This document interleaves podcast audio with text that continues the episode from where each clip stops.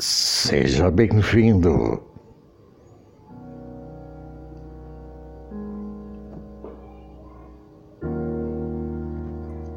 Uma ótima noite para você.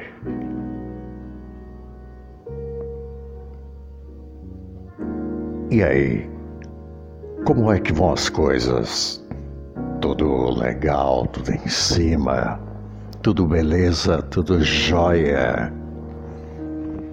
É isso aí.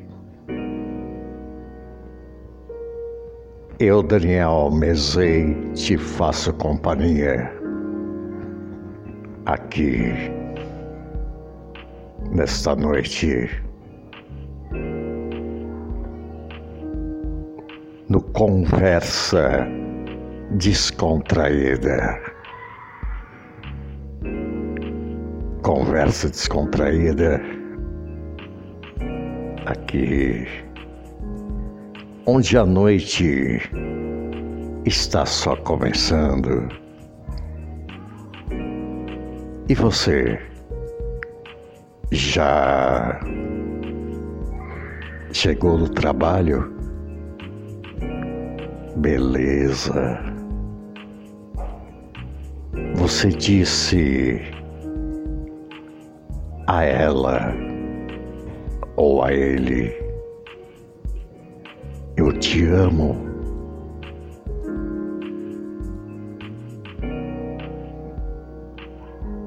Você está no trabalho. Tenha um ótimo trabalho. Está indo trabalhar agora? Tenha uma ótima noite de trabalho.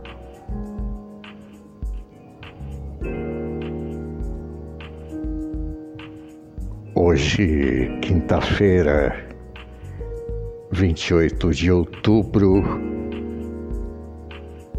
de 2021. Nesse momento, os termômetros marcam 17 graus.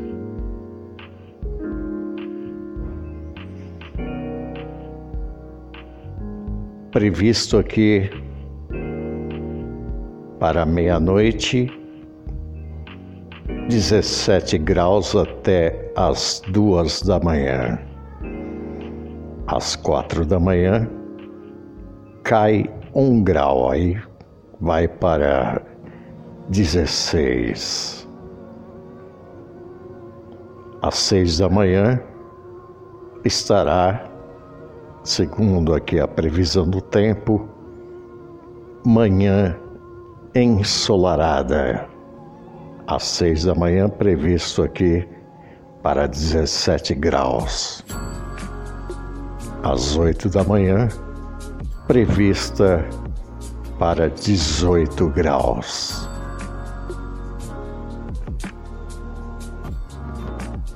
E ontem Ontem eu comecei aqui no Conversa Descontraída. O primeiro capítulo deste livro extraordinário, este livro inspirador um livro que vale a pena ler,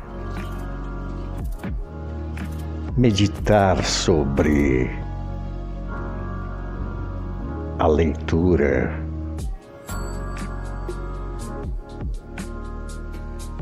É muito bom. Independentemente de crença, religião, ou se a pessoa não tem nenhuma crença, este livro é inspirador.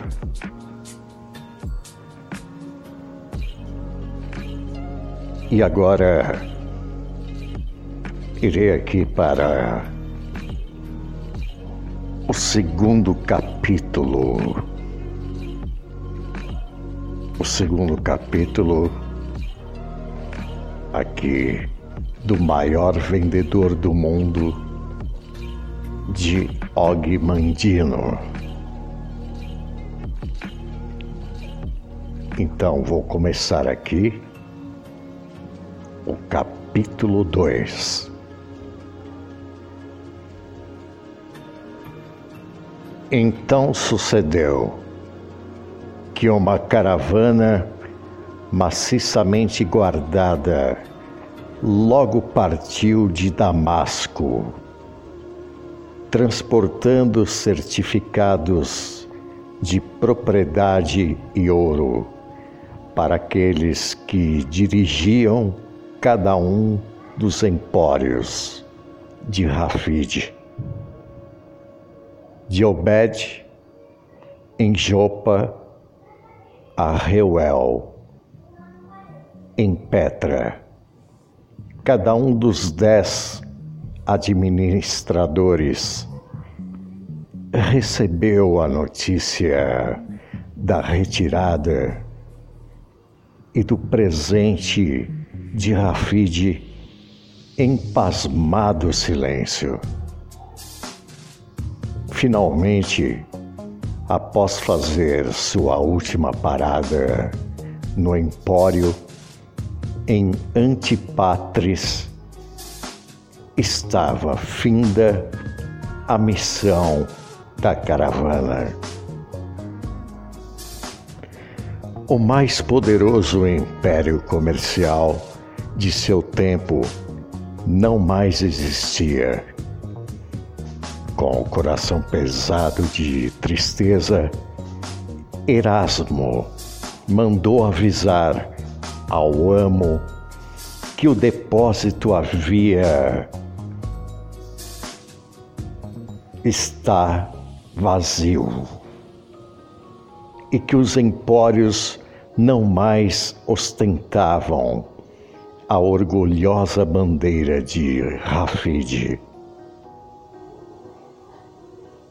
O mensageiro regressou com o pedido de que Erasmo se encontrasse imediatamente com o amo próximo à fonte no peristilo. Rafid estudou o rosto de seu amigo e perguntou: Fez tudo? Tudo, meu senhor. Não se aflija, meu bom amigo, e siga-me. Apenas o som de suas sandálias ecoava no gigantesco aposento quando Rafide levou Erasmo para a escadaria de mármore que ficava ao fundo. Seus passos diminuíram momentaneamente ao se aproximarem de um solitário vaso de fluorita em alta plataforma de madeira de árvore cítrica. E ele observou que a luz do sol tinha mudado a cor do vidro de branco para púrpura. Sua face envelhecida pelos anos estampou um sorriso. Então, os dois velhos amigos começaram a subir os degraus que levavam ao quarto sob a cúpula do palácio. Erasmo notou que a guarda armada não mais existia.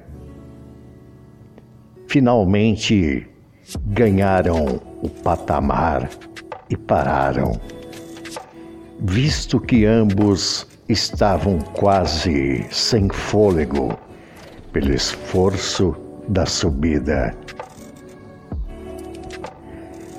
Depois seguiram para o segundo patamar e Rafid retirou a pequena chave do cinto, destrancou a pesada porta de carvalho e forçou-a com o corpo, com que ela se abriu, rangendo. Erasmo hesitou até que seu amo acenasse para entrar. Então avançou timidamente para o quarto, onde ninguém tivera permissão para entrar por cerca de 30 anos. Cinzenta, empoeirada luz irradiava de pequenas torres acima de Erasmo, que se agarrou ao braço de Rafide, até que seus olhos se acostumaram à semi-escuridão. Com um leve sorriso, Rafide observou Erasmo que, locomovendo-se lentamente, saiu num quarto vazio, exceto por um pequeno baú de cedro iluminado por um feixe de luz solar num canto. Não está desapontado, Erasmo? Não sei o que dizer, senhor. Não está desapontado com os móveis? Certamente, o conteúdo deste quarto tem sido assunto de conversa de muitos. Você nunca especulou sobre o mistério que envolve tudo que aqui se encontra e que eu guardo tão zelosamente por tão longo tempo? Erasmo assentiu com a cabeça. É verdade.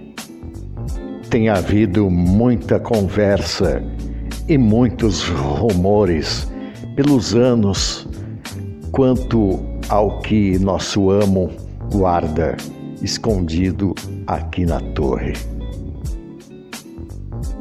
Sim, meu amigo, e muitos deles eu ouvi.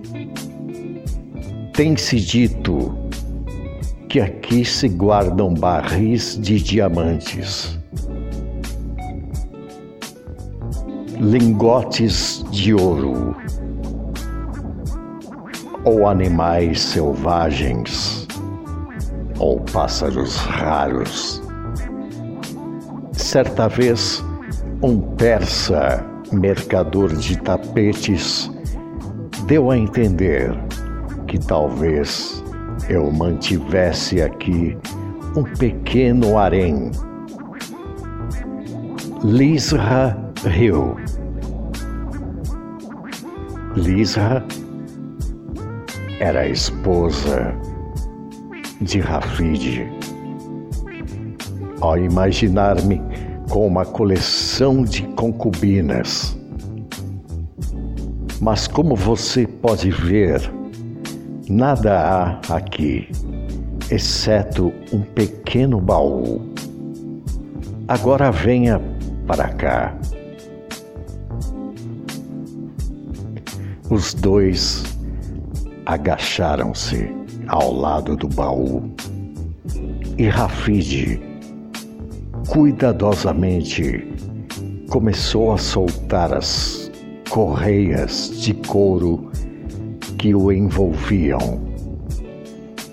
ele inalou a fragrância do cedro e finalmente empurrou a tampa, que se abriu em silêncio. Erasmo curvou-se à frente e espiou sobre o ombro de Rafide o conteúdo da arca. Olhou para Rafide e balançou a cabeça de espanto. Nada havia na arca senão pergaminhos. Pergaminhos de couro. Rafide estendeu a mão e gentilmente retirou um dos rolos. Por momentos, apertou-o ao peito e cerrou os olhos. Uma calma tranquila pairou-lhe sobre o rosto, apagando as marcas da idade. Então pôs-se de pé e apontou para o baú. Fosse este quarto enchido até as vigas de diamantes, seu valor não superaria o que seus olhos veem nesta simples caixa de madeira. Todo êxito, felicidade, amor, paz de espírito e riqueza de que desfruto provém diretamente do que está contido nestes poucos pergaminhos. Meu débito para com eles e para com o sábio que os confiou ao meu cuidado não pode jamais ser retribuído. Assustado pelo tom de voz de Rafide, Erasmo recuou e perguntou: É esse o segredo a que o Senhor se refere? Esse baú se acha, de alguma maneira, ligada à promessa que o Senhor tem de cumprir ainda? A resposta é sim. E ambas as suas perguntas. Erasmo passou a mão pela testa molhada de suor e fitou Rafide com descrença. Que está escrito nestes pergaminhos que lhes confere valor maior que o de diamantes, à exceção de um, todos estes pergaminhos contêm um princípio, uma lei, uma verdade fundamental, escritos num único estilo, para ajudar o leitor a entender seu significado. Para se tornar um mestre na arte de vender, deve-se aprender e praticar o segredo de cada um destes pergaminhos. Quando se dominam estes princípios, tem-se o poder de acumular toda a riqueza que se deseja.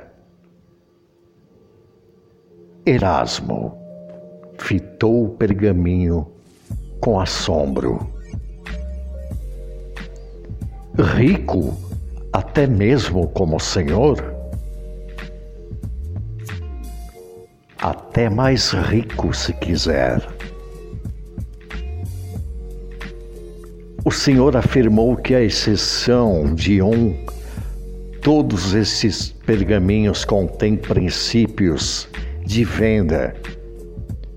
O que contém o último pergaminho? O último pergaminho, como você o chama, é o primeiro que deve ser lido, já que cada um é numerado para ser lido em sequência especial. E o primeiro contém um segredo que tem sido dado a pequena porção de sábios através da história. Em verdade, ele ensina a maneira mais efetiva de aprender o que está escrito nos demais.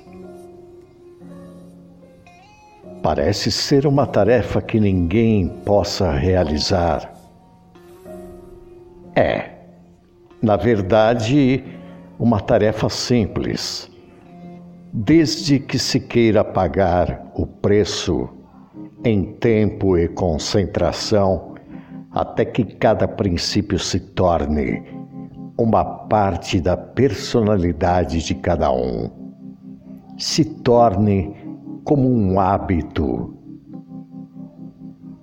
Erasmo meteu a mão no baú e retirou um pergaminho. Segurando gentilmente entre os dedos, passou afoito para Rafide. Perdoe-me, meu amo mas por que razão não partilhou estes princípios com outros, especialmente aqueles que labutam há muito tempo com o Senhor? Se o Senhor sempre mostrou tanta generosidade em todas as outras questões, como é que todos que venderam pelo Senhor não ganharam a oportunidade de ler estas palavras de sabedoria e dessa maneira enriquecer também? Afinal de contas, todos seriam melhores vendedores com tão valiosa sabedoria. Por que o Senhor manteve para si estes princípios por todos esses anos. Eu não tinha escolha. Há muitos anos atrás, quando estes pergaminhos foram a mim confiados, prometi, sob juramento, que partilharia seu conteúdo com apenas uma pessoa. Até hoje, não entendo o raciocínio desse estranho pedido, mas ordenaram-me aplicar os princípios dos pergaminhos à minha própria vida, até que um dia alguém aparecesse e necessitasse mais do que eu quando jovem, da ajuda e orientação neles contidas. Disseram-me que, mediante algum sinal, eu reconheceria a pessoa quem deveria passar os pergaminhos, mesmo que tal pessoa não soubesse estar a procurá-los. Esperei com paciência. Enquanto esperava, apliquei estes princípios como me foi permitido fazer. Com sua sabedoria, tornei-me o que muitos chamam o maior vendedor do mundo. Assim como aquele que me legou esses pergaminhos foi proclamado o maior vendedor de seu tempo. Agora, Erasmo, talvez você entenda, afinal, porque algumas de minhas ações através dos anos lhe pareceram estranhas e impraticáveis, e contudo resultaram em êxito. Sempre foram meus feitos e decisões guiados por estes pergaminhos. Portanto, não foi através de minha sabedoria que adquirimos tantos talentos de ouro. Fui apenas um instrumento de realização. O Senhor ainda crê que aquele que deve receber tais pergaminhos do Senhor, meu amo, aparecerá após tanto tempo? Sim. Rafide recolocou gentilmente os pergaminhos e fechou o baú. De joelhos, falou brandamente: Você ficará comigo até esse dia, Erasmo. O guarda-livros adiantou-se, banhado por uma luz branda, e eles se apertaram as mãos. Ele assentiu com a cabeça e depois se retirou do quarto como se sob uma ordem inefável de seu amo. Rafide repôs as correias de couro no baú, ergueu-se e dirigiu-se para uma pequena torre. Passando por ela, seguiu para um palanque que cercava a grande cúpula. Um vento do levante soprava-lhe a face, trazendo consigo o aroma de lagos e do deserto na distância. Ele sorriu, como se estivesse postado sobre os telhados de Damasco, e seus pensamentos retrocederam tempo adentro.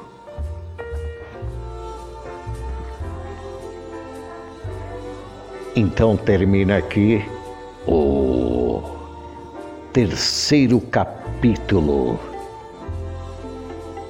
Aqui para você. Do livro o maior vendedor do mundo, de Og Mandino. É realmente as riquezas, elas estão ocultas. Elas são às vezes inexplicáveis. Ou seja, todos nós temos um tesouro dentro de si mesmo. Então, o que for melhor para você, com certeza o tempo virá. O tempo virá. E essas riquezas interiores se manifestarão em sua vida. Mas só depende de você mesmo. Por exemplo, eu falando aqui da a impressão que eu sou um filósofo ou que eu sou um psicólogo, um parapsicólogo. Não. Eu apenas estou aqui dando a minha opinião baseado na leitura. Todos nós, sem exceção, temos um tesouro dentro de nós. E cabe somente a nós usarmos esse tesouro. Não adianta você ter esse tesouro e deixar empoeirar, como no caso dos pergaminhos. Ou seja, os pergaminhos é apenas um significado, apenas um significado da riqueza interior que todos nós temos.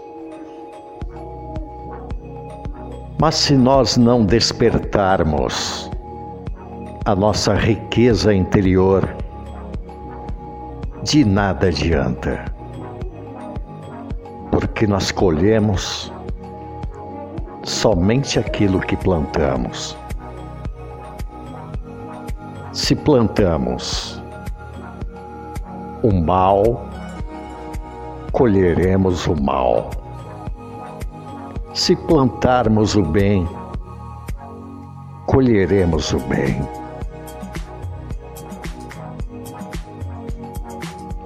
Por exemplo, eu agora aqui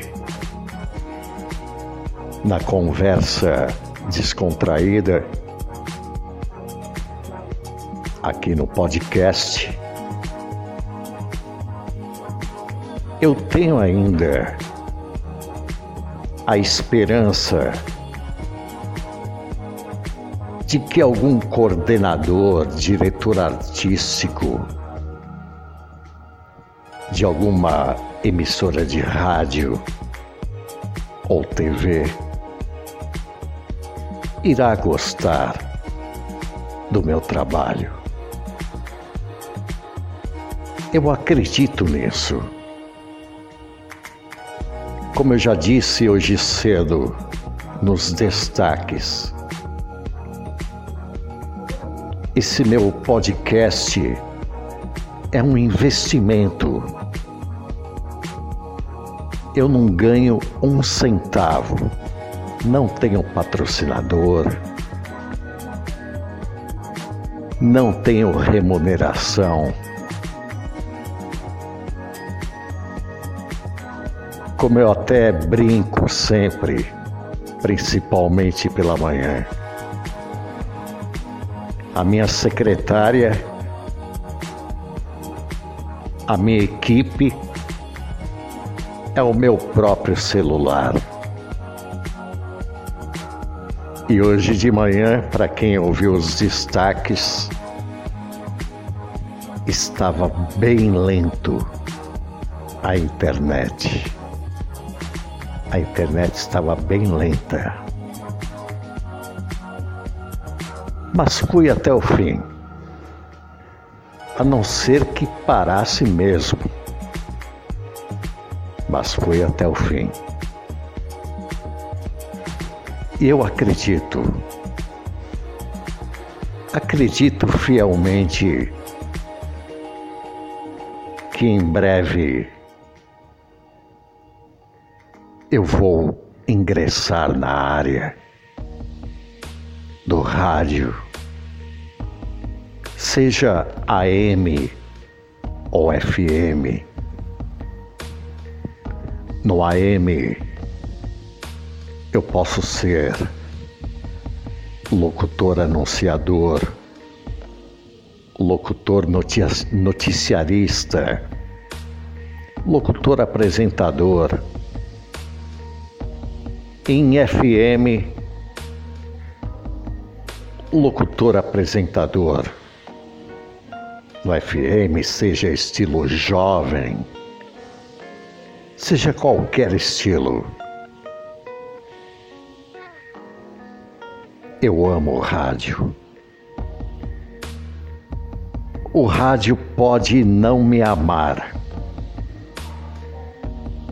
ou pode ser uma impressão minha, mas eu amo o rádio.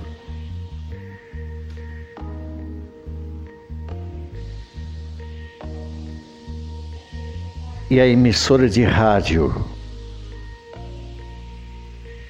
o responsável que de repente queira me contratar. O meu WhatsApp é onze nove nove zero zero nove nove dois cinco nove. Repetindo DDD 11 99 009 9259 Nossa, o que tem de nove nesse meu número, no meu número, hein? Tem mais nove que qualquer outro. E também você pode enviar um e-mail para mim aos meus cuidados.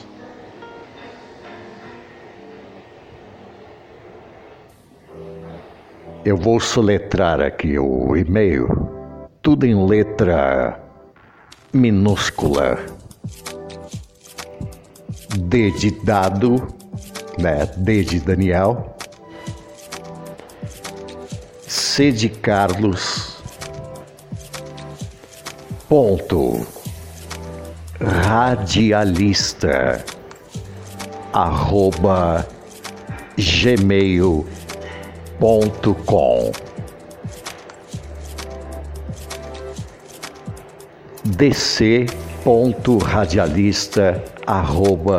gmail.com Esse é o meu e-mail pessoal para você entrar em contato.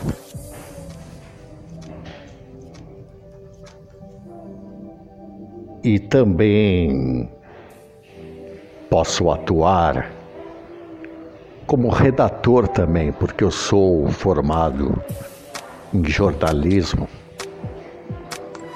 Eu posso atuar como repórter, como redator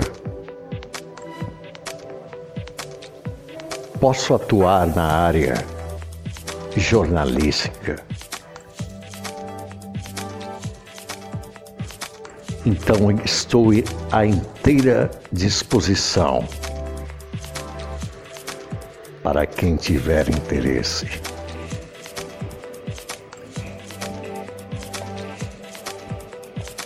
E aqui, para fechar com chave de ouro, aqui uma poesia anônima. Parece uma poesia. Eu queria ser a lua para iluminar o caminho daqueles que vivem na escuridão. Eu queria ser o silêncio para calar as vozes que atordoam o coração. Eu queria ser amanhecer para fazer um dia a mais de felicidade. Eu queria ser luz para dissipar as sombras e destacar as cores. Eu queria ser noite para acalentar os que lutam durante o dia. Eu queria ser vida para fazer viver os que estão morrendo. Eu queria ser lágrima para comover os corações insensíveis. Eu queria ser sorriso para encantar as faces e eliminar amarguras. Eu queria ser amor para unir as pessoas e dar significado em suas vidas. Anônimo. Interessante, muito bonito. Então fica por aqui mais uma conversa descontraída. A noite está só começando.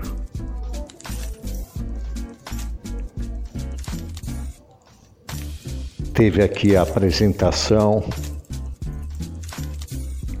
direção aqui, o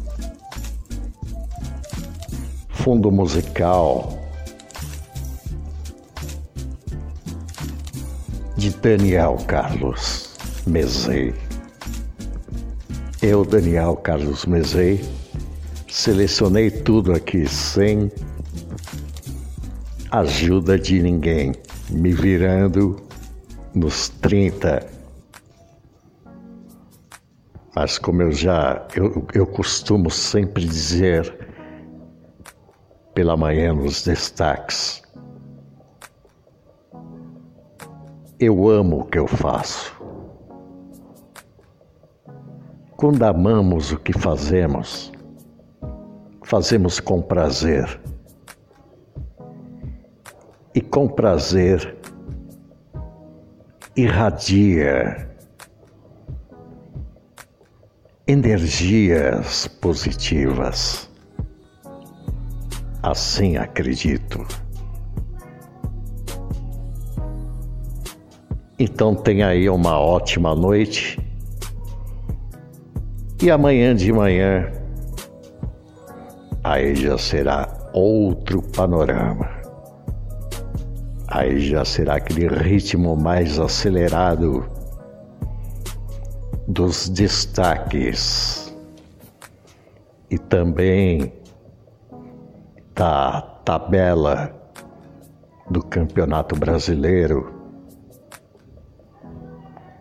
e outras coisas.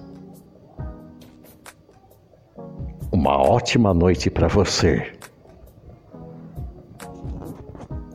Durma bem e tenha excelentes sonhos.